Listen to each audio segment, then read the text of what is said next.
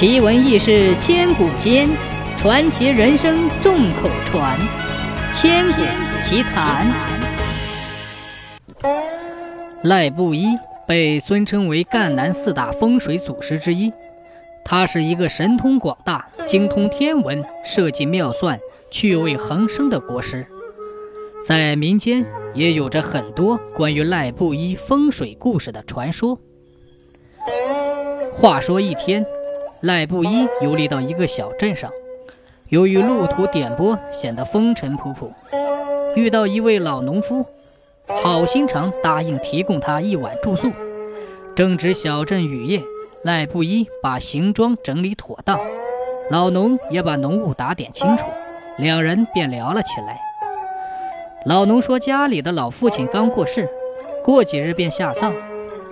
赖布衣便开口询问是否已经找到了好穴位，若没有，可以给老妇在山间寻一好穴。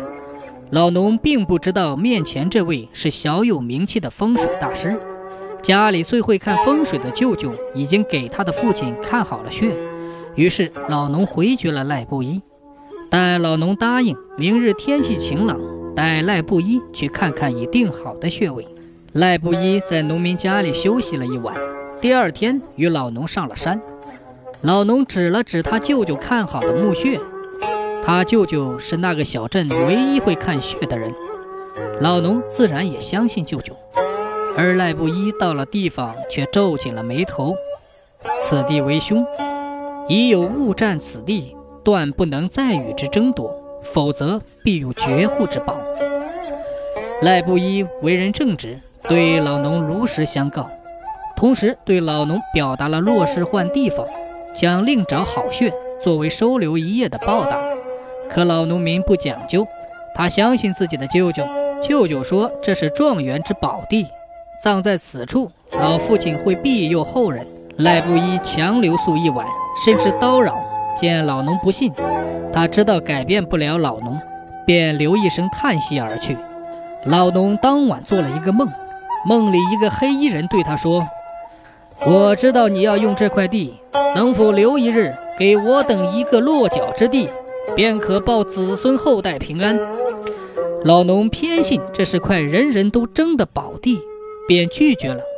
我这日子已经定好了，不可改期。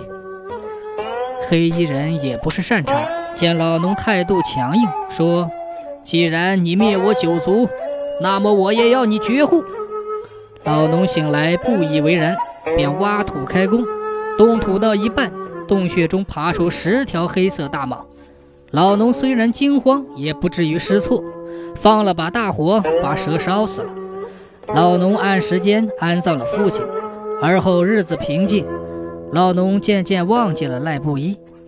后来老农的小儿子出生，虽然有舌头时不时吐出来的缺陷，但好在聪明，在科举中节节高升。老农开始相信那块是状元宝地，感慨老父亲庇佑。儿子十八岁时高中状元，于京城面圣。皇帝对于新科状元赞叹有加，偏偏状元在大殿上管不住自己的舌头，又似蛇一般吐了出来。皇帝以为大不敬，龙颜大怒，下令诛灭九族。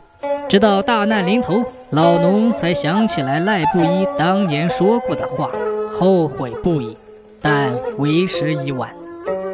赖布衣离开此处之后，他千辛万苦跋山涉水，来到了一个地方。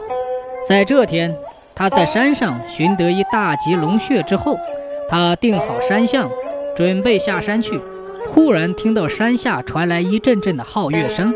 知道有人要来这座山下葬，于是远远地停下来，隐身山林，站在一旁观望，就是要看一看他们到底会选择什么样的地方安葬。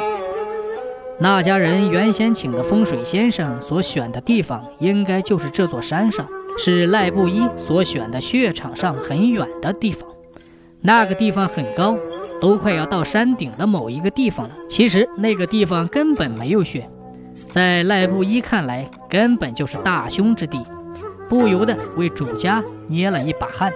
正当主家的棺材抬到半山腰时，天空突然下起了雨，山地泥多，路又滑，此时要抬棺木上山就变得非常困难了。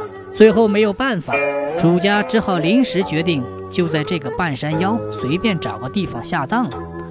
赖布衣大吃一惊，因为那个地方恰好就是赖布衣所点的穴位。于是大家就忙起来，开井下葬。也许一切都是个碰巧吧，当时也只能这么想。接下来赖布衣就想知道，这个主家会定什么方向呢？这时，只见主家随便拿起了一根抬棺材的木棍，把它竖立起来，然后就以木棍所倒下去的这个山向葬了下去，顺着这个方向立了碑。赖布衣就觉得更奇怪了。因为此地不管是大地穴位还是墓地山象，都和赖布衣所勘定的一模一样。世上怎么可能会有这么巧的事情呢？于是赖布衣就现身出来，详细的询问大家该下葬者是何许人也。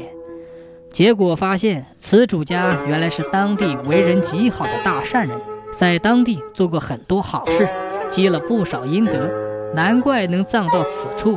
而且能葬对方向，赖布衣不由得长叹一声：“看来一切都是天意，正应验了那句古话：‘福人居福地呀，人做事天在看，一切上天自有定数也。’”